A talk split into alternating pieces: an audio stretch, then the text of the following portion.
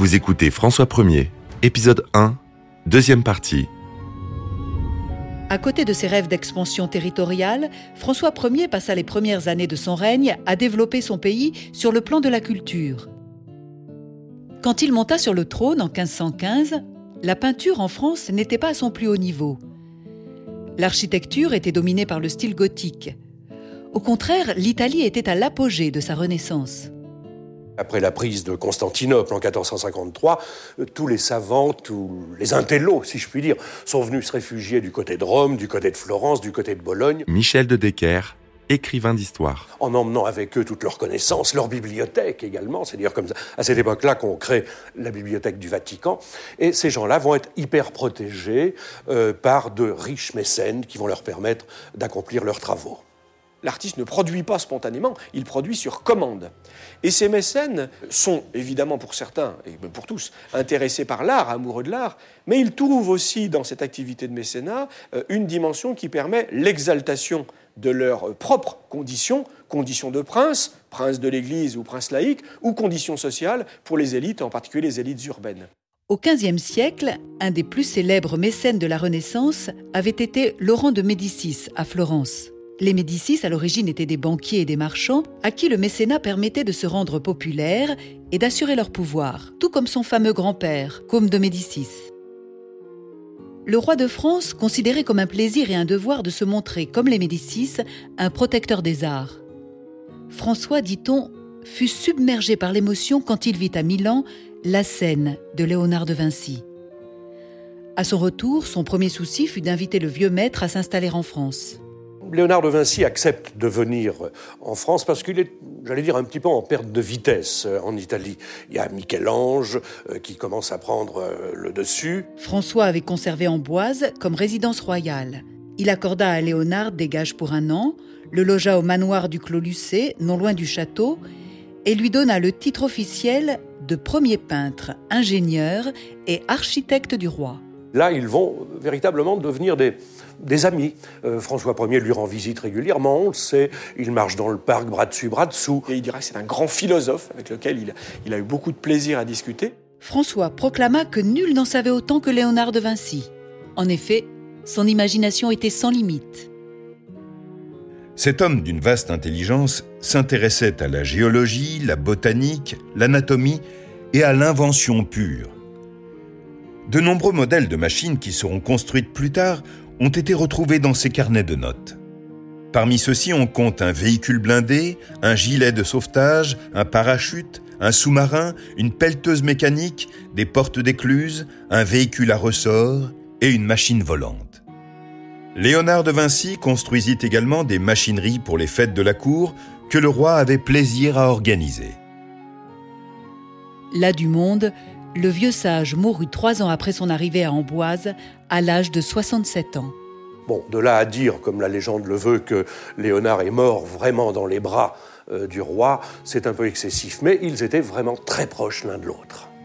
François va hériter et acquérir certaines des œuvres les plus célèbres au monde. La Joconde, joyeux de sa collection, a longtemps été le tableau le plus apprécié du musée du Louvre. Léonard l'avait rapporté avec lui d'Italie. Le roi aimait particulièrement les peintres florentins. Il employait des émissaires qui rassemblaient des œuvres pour lui. Le meilleur d'entre eux était sans doute un Italien, du nom de Giovanni Battista Puccini. C'est par son entremise qu'une Pietà du jeune maître de Florence, Andrea del Sarto, ainsi qu'une Madone furent envoyées à François en 1516. Par la suite, en 1518, Andrea del Sarto fut invité à venir peindre à la cour. Il accepta pour un séjour de courte durée, censé payer les factures de son épouse, outrageusement dépensière. Les cadeaux diplomatiques des papes et des princes permirent aussi d'agrandir la collection royale. Le pape Léon X était le protecteur d'un contemporain de Del Sarto, le peintre florentin Raphaël. Avec Michel-Ange et Vinci, ils forment la trinité emblématique des grands maîtres de cette époque. Il faut leur adjoindre bien sûr le sublime peintre vénitien Titien. François Ier va être aussi peint par Titien, mais il n'a jamais obtenu que le Titien vienne en France faire ce portrait. Philippe Hamon, professeur d'histoire. Titien a peint François Ier à partir d'une médaille depuis Venise. François ne négligeait aucune piste. Michel-Ange fut lui aussi invité à la cour de France, mais il refusa. On trouve d'ailleurs rarement de ses œuvres hors d'Italie. Plus tard dans son règne, François Ier employa des artistes italiens de façon plus constante. On pense par exemple au primatis, tous ces gens qui viennent de Bologne, de Florence, le primatis. Michel de Decker, écrivain d'histoire. Rosso, Luca Penni, tous ces gens-là vont venir en France euh, à l'exemple de Léonard et suivre les conseils du roi François Ier pour peindre à Fontainebleau ou ailleurs. Le peintre de la cour, Jean Clouet, qui combinait des techniques flamandes et italiennes, créa une école du portrait d'inspiration purement française. François Ier montra un grand discernement en protégeant cet artiste majeur. Pétrarque, poète et érudit du XIVe siècle, est appelé le père de l'humanisme, mouvement philosophique qui a permis l'épanouissement intellectuel de la Renaissance. Il est le premier à avoir lancé l'idée d'une renaissance de la littérature et de l'étude classique de la Grèce et de la Rome antique. Les humanistes attachaient une grande importance à la dignité, aux relations et aux capacités humaines. Ils pensaient que la réussite sociale n'excluait pas forcément une relation authentique avec Dieu, puisque celui-ci a donné aux humains leur potentiel intellectuel et créatif pour qu'ils l'utilisent pleinement. François Ier a été élevé dans, dans le beau, si je puis dire, dans, euh, l'élégance, avec une maman qui était très érudite, avec une grande sœur, Marguerite de Navarre, Marguerite de Valois, qui était elle aussi très érudite, qui était poète d'ailleurs, et il a été bercé dans, ce monde-là, si bien qu'il euh, bondit sur ce qu'on appelle l'humanisme, c'est-à-dire euh, l'humanisme qui est euh, quelque chose de merveilleux. Jusqu'alors, on était encore dans le Moyen Âge, c'est-à-dire pas dans l'obscurantisme, mais presque. On craignait la mort, on ne voyait que, Dieu, on ne vivait que pour Dieu. Tandis que maintenant, avec l'humanisme, on va vivre pour l'homme, on va vivre pour le beau, pour la qualité, pour la culture. François Ier, de par son éducation, est intéressé par les questions que nous appellerions intellectuelles, les questions que soulève l'humanisme. Cependant, ce n'est pas lui-même un, intellectuel du tout. Euh, le mot est anachronique. Hein. Euh, c'est quelqu'un qui a une honnête formation, mais ce n'est pas un excellent latiniste. En revanche, il est très sensible, là encore, à la conversation qu'il peut avoir, la conversation lettrée qu'il peut avoir avec ces humanistes. Il en reçoit régulièrement, il discute avec eux. Et on a une image célèbre qui représente l'un de ces humanistes en train de faire la lecture non seulement au roi, mais à ses enfants et aux principaux personnages, aux principaux dignitaires de sa cour. Le poète le plus doué de la cour était Clément Marot. Il réintégra les sources classiques dans la poésie française. Et c'est ainsi que s'épanouirent de nouveaux genres et thèmes. Mais ses écrits, comme ceux de nombreux humanistes, lui valurent des difficultés avec les autorités religieuses. Parmi les nombreuses figures littéraires du règne de François Ier, le plus talentueux de tous fut sans doute François Rabelais. Il est tenu pour l'un des plus grands génies comiques de la littérature universelle. Rabelais était un docte érudit, tout autant qu'un auteur de satire, d'histoires grotesques, de jeux de mots et de chansons paillardes. Ces œuvres majeures eurent le droit de circuler car elles bénéficiaient de la protection royale. L'entourage du roi comprenait plusieurs humanistes, en particulier son secrétaire et notaire, Guillaume Budet. C'est lui qui persuada le roi de fonder un collège consacré à l'étude des langues classiques. François envoya le directeur du collège du pape à Rome et d'autres émissaires lui chercher des manuscrits et des livres rares, comme il l'avait fait en matière d'art. Ces efforts permirent de créer une des plus belles collections de manuscrits grecs d'Europe occidentale. Bien qu'il ne lui ait jamais accordé le soutien financier promis au départ, un collège classique, le futur Collège de France, fut fondé par François Ier en 1529. François fit son chemin parmi des gens qui pensaient qu'il était possible d'envisager différents points de vue sans pour autant se détourner des enseignements essentiels de Dieu et du Christ. C'est pourtant cela qui conduisit les humanistes au conflit avec l'Église. Les relations entre l'Église, la papauté et le monde des savants, le monde des humanistes qui redécouvrent la littérature ancienne, qui ont le souci de revenir aux sources de la culture euh, classique et chrétienne, sont complexes. Nicolas Leroux, historien et professeur. Elles ne sont pas radicalement opposées parce qu'il y a beaucoup de prélats, il y a beaucoup de théologiens qui sont eux-mêmes au fond des humanistes, qui ont le souci de retrouver la vérité des textes. C'est le cas d'Erasme. Erasme, c'est un homme d'église et c'est aussi le prince des humanistes, comme on l'a surnommé, puisqu'il a composé en latin des commentaires religieux, des œuvres morales, des œuvres théologiques. C'est le cas de Luther. Luther, c'est un homme d'église. Donc il n'y a pas d'opposition. C'est de l'église, justement, que naît l'humanisme en grande partie et la plupart des à l'origine, sont des gens d'Église. Cependant, il y a des choses que l'Église ne va pas accepter. Elle ne va pas accepter la remise en cause d'un certain nombre de fondements, de, des croyances euh, traditionnelles. Leurs écrits critiques alimentèrent un mouvement qui se répandit sous le nom de réforme. Une autre découverte importante de l'époque, l'imprimerie, permit à un grand nombre de gens de se procurer des livres, et ils purent désormais lire la Bible dans leur propre langue. Les abus de pouvoir du pape furent l'autre étincelle qui alluma l'incendie des revendications de la réforme. Au début, sous l'influence de sa sœur bien-aimée, François se montra assez tolérant envers ce nouveau courant. Il le considérait utile d'un point de vue politique car il conduisait de nombreux princes germaniques à se retourner contre son ennemi, Charles Quint. François et Marguerite s'étaient liés d'amitié avec un petit cercle influent de réformateurs modérés. En plusieurs occasions, le roi usa de son autorité pour sauver certains d'entre eux, qui, accusés d'hérésie, étaient promis à une mort imminente. François dut faire face à d'énormes pressions. On exigeait de lui qu'il adopte une position orthodoxe contre la diffusion du luthérianisme en France. Il montra d'abord de la résistance à l'idée de persécuter ses propres sujets. Le Parlement concentra tous ses efforts pour éradiquer l'hérésie durant l'absence du roi. Plus tard dans son règne, François changea d'attitude quand la question de la nouvelle religion et de la façon de traiter les hérétiques, comme on nommait les protestants, se transforma en un combat politique et moral qu'il perdit à la fin du compte.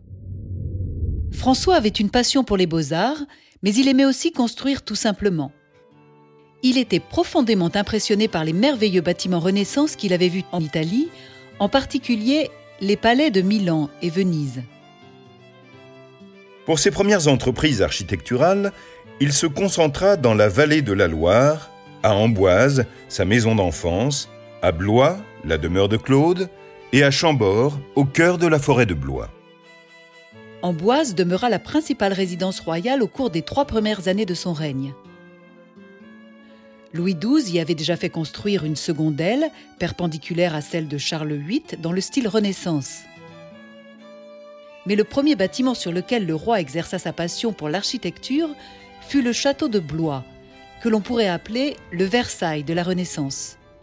Les modèles qui sont à l'origine des châteaux de la Loire sont pluriels. Philippe Hamon, professeur d'histoire. Tout d'abord, il y a une dimension qui vient de l'architecture française traditionnelle. Quand on regarde un château moderne du temps, comme le château de Chambord, on s'aperçoit qu'il a quatre tours, euh, des murs, un donjon, comme des constructions anciennes. Et puis, évidemment, euh, ce qui inspire aussi François Ier, c'est l'héritage italien. Pensons par exemple à Blois, à, euh, loggia, hein, qui, donne, qui, donnait à l'époque sur de vastes jardins, hein, maintenant qui donnent sur l'extérieur du château. Ces loggias sont directement inspirés de loggias qui ont été construites dans les États du Pape à Rome, au Palais du Vatican, même plus précisément au Belvédère. Et François Ier a cette tradition française, cette influence italienne et il va vouloir faire des choses nouvelles, exceptionnelles, sans équivalent en Europe. Il y arrive par exemple avec le célèbre escalier à double révolution de Chambord et il y arrivera aussi un petit peu plus tard avec la galerie François Ier de Fontainebleau. L'ancienne forteresse féodale des comtes de Blois devint résidence royale lorsque Louis XII s'y installa au début de son règne. Claude de France, sa fille et l'épouse de François, avaient grandi dans ce château et y étaient très attachés. Elle le choisit donc pour élever ses propres enfants. Sous François Ier, l'influence classique cessa d'être uniquement décorative et commença à marquer la structure. Un magnifique escalier a été ajouté à la façade et capte toute l'attention. Trois de ses faces sont encastrées dans le mur, et il reprend la tradition française de l'escalier extérieur en spirale. Les rampes extérieures sont couvertes de sculptures délicates. Façade et escaliers sont animés par la multiplication des emblèmes royaux. Salamandre couronné de François Ier et monogramme F et C du roi et de la reine. Blois étant la demeure de la reine, c'est là qu'elle avait désiré vivre avec ses enfants, il n'est donc pas surprenant que François ait voulu se bâtir une demeure entièrement à son goût. C'est avec Chambord qu'il y parvint. Cet édifice énorme et somptueux fut bâti ex nihilo. L'aile de Blois n'était pas terminée que le roi travaillait déjà sur ce château qui allait devenir le phare de la nouvelle architecture à la française. Blois est un merveilleux château dans lequel euh, ses enfants vont passer une grande partie de leur enfance, Amboise également. Michel de Decker, écrivain d'histoire. Et puis, euh, un jour, en partant à la chasse, parce que c'est un chasseur euh, impénitent, le cher François Ier, eh bien, il découvre une, ancienne fortification médiévale, pas très loin de la Loire. et il se dit, mais c'est intéressant, d'autant que tout à côté, j'ai une amie, une amie très tendre qui vit tout à côté, Madame de Toury, qui était de, la famille de Rouen, euh, qui a été une de ses maîtresses. Et il s'est dit, si je me construis un château ici, je ne serai pas très loin de ma maîtresse. Bon, la liaison avec Madame de Toury ne va pas durer suffisamment longtemps, euh, parce que le château a quand même coûté 220 000 tonnes de pierre, et puis a duré plus de la construction a duré plus de 30 ans, naturellement. On pense que Vinci avait dessiné des plans pour cet édifice. Chambord était un immense projet conçu pour ressembler à une gigantesque forteresse royale. Il consiste en un donjon carré flanqué de tours massives aux quatre points cardinaux. Le plan des pièces adopte le modèle d'une croix grecque qui s'étend à travers les douves et divise le tout en quatre blocs. Un escalier à double hélice permet d'accéder au toit, ou plus exactement à une terrasse, qui fait le tour du donjon et permet une vue parfaite sur les multiples cheminées, tourelles dentelées et clochetons qui ornent les toits de Chambord.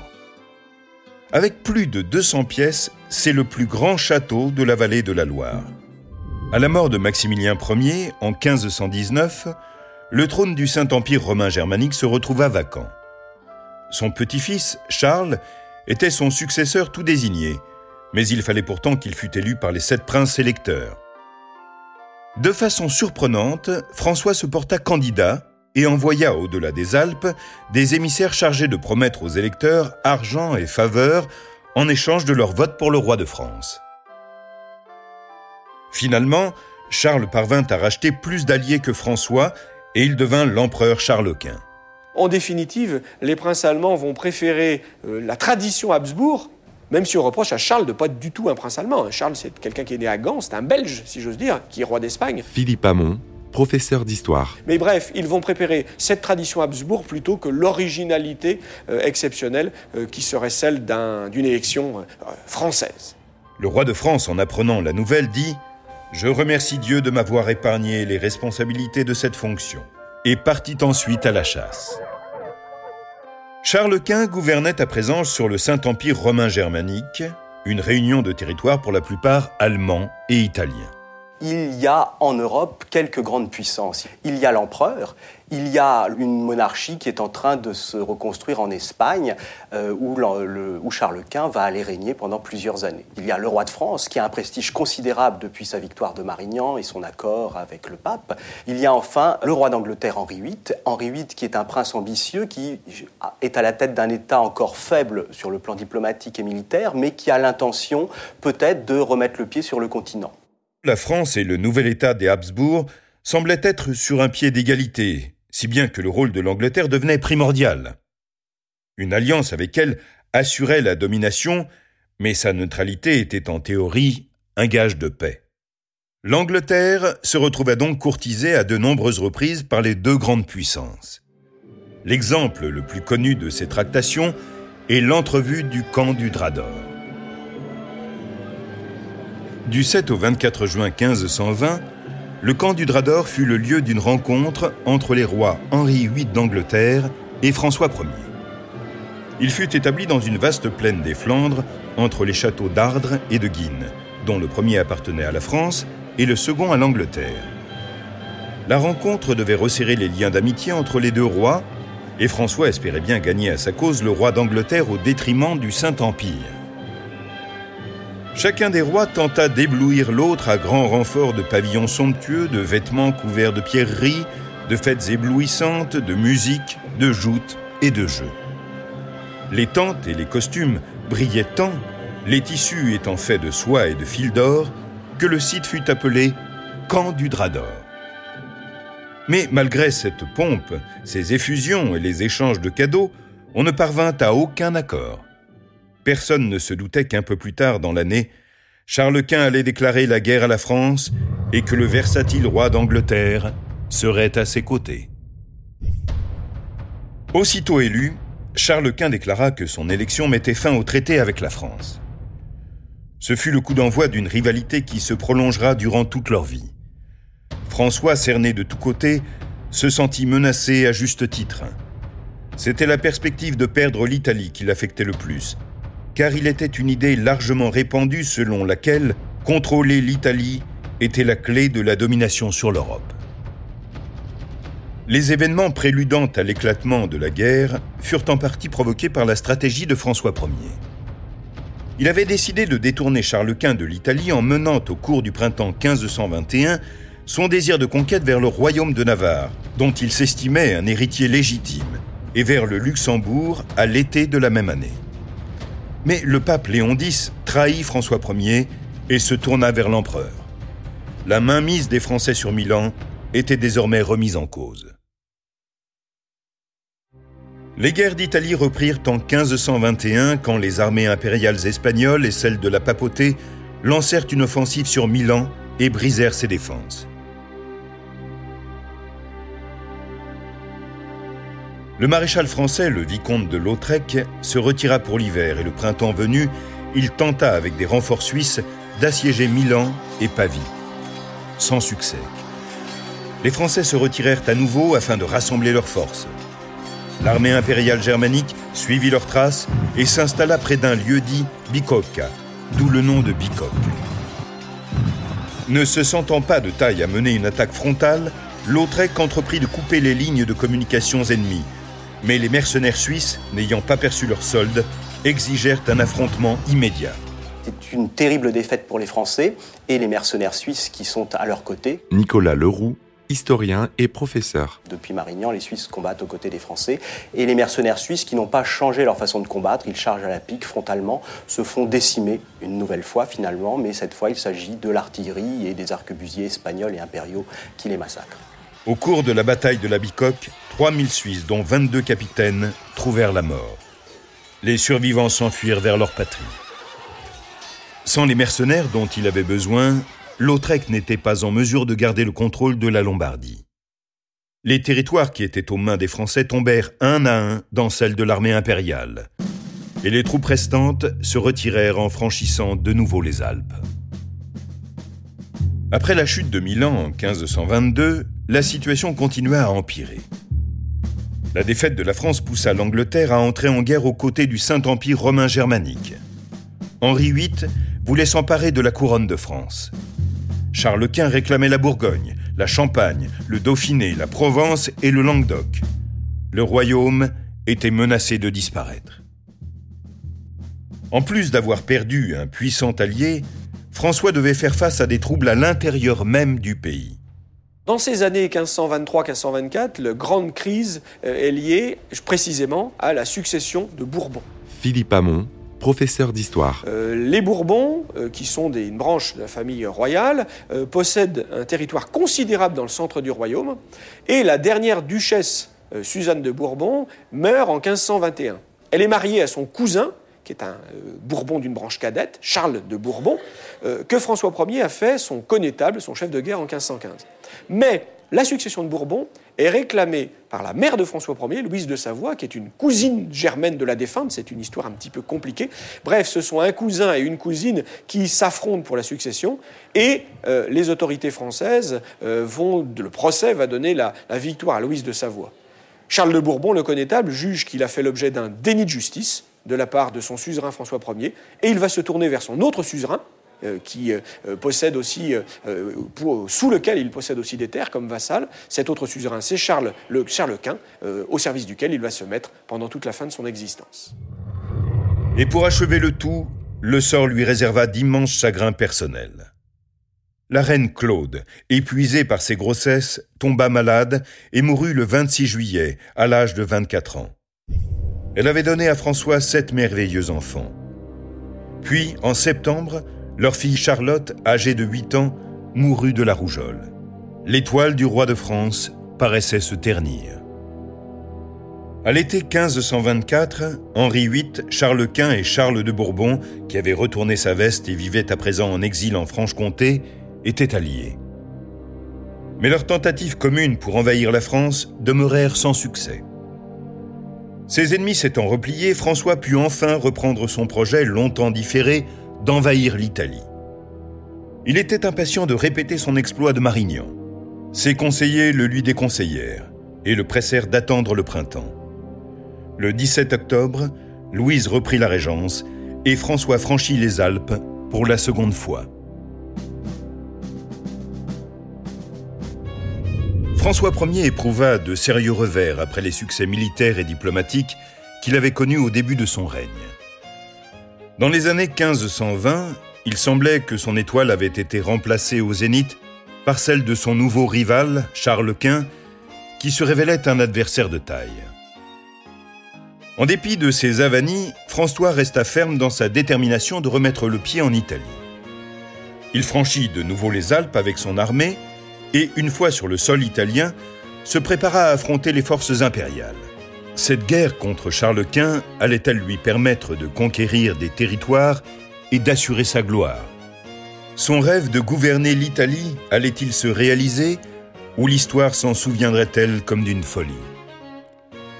Bien que François ait jusque-là échoué dans le projet d'étendre son royaume, ce prince de la Renaissance avait prouvé son talent de protecteur des arts et des lettres et avait largement contribué au développement culturel de son pays.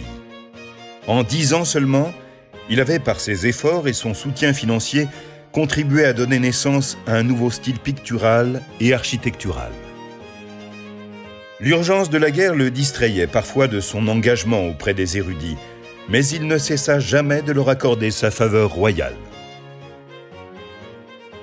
Malgré les œuvres splendides qu'il avait acquises, sa bibliothèque qui s'était considérablement enrichie et ses splendides réalisations architecturales de Blois et de Chambord, les premières années de son règne ne furent pas les plus fertiles. La Renaissance arrivait à la fin d'une première étape. Le maniérisme était dominant. Les idées françaises et italiennes continuaient à exister côte à côte elles devaient maintenant fusionner. Au cours des années qui suivirent, François continua à attirer de grands artistes de son époque, avec qui il collabora pour que s'épanouisse une véritable renaissance française. Vous venez d'écouter Roi de France. Si vous avez aimé ce podcast, vous pouvez vous abonner sur votre plateforme de podcast préférée et suivre Initial Studio sur les réseaux sociaux. Roi de France est un podcast coproduit par Initial Studio et Merapi, adapté de la série documentaire audiovisuelle éponyme produite par Merapi. Cet épisode a été écrit par Thierry Bruand et Dominique Mougenot. Il a été réalisé par Dominique Mougenot. Production exécutive du podcast Initial Studio. Production éditoriale Sarah Koskiewicz et Mandy Lebourg, assistée de Sidonie Cotier. Montage Camille Legras avec la voix de Morgane Perret.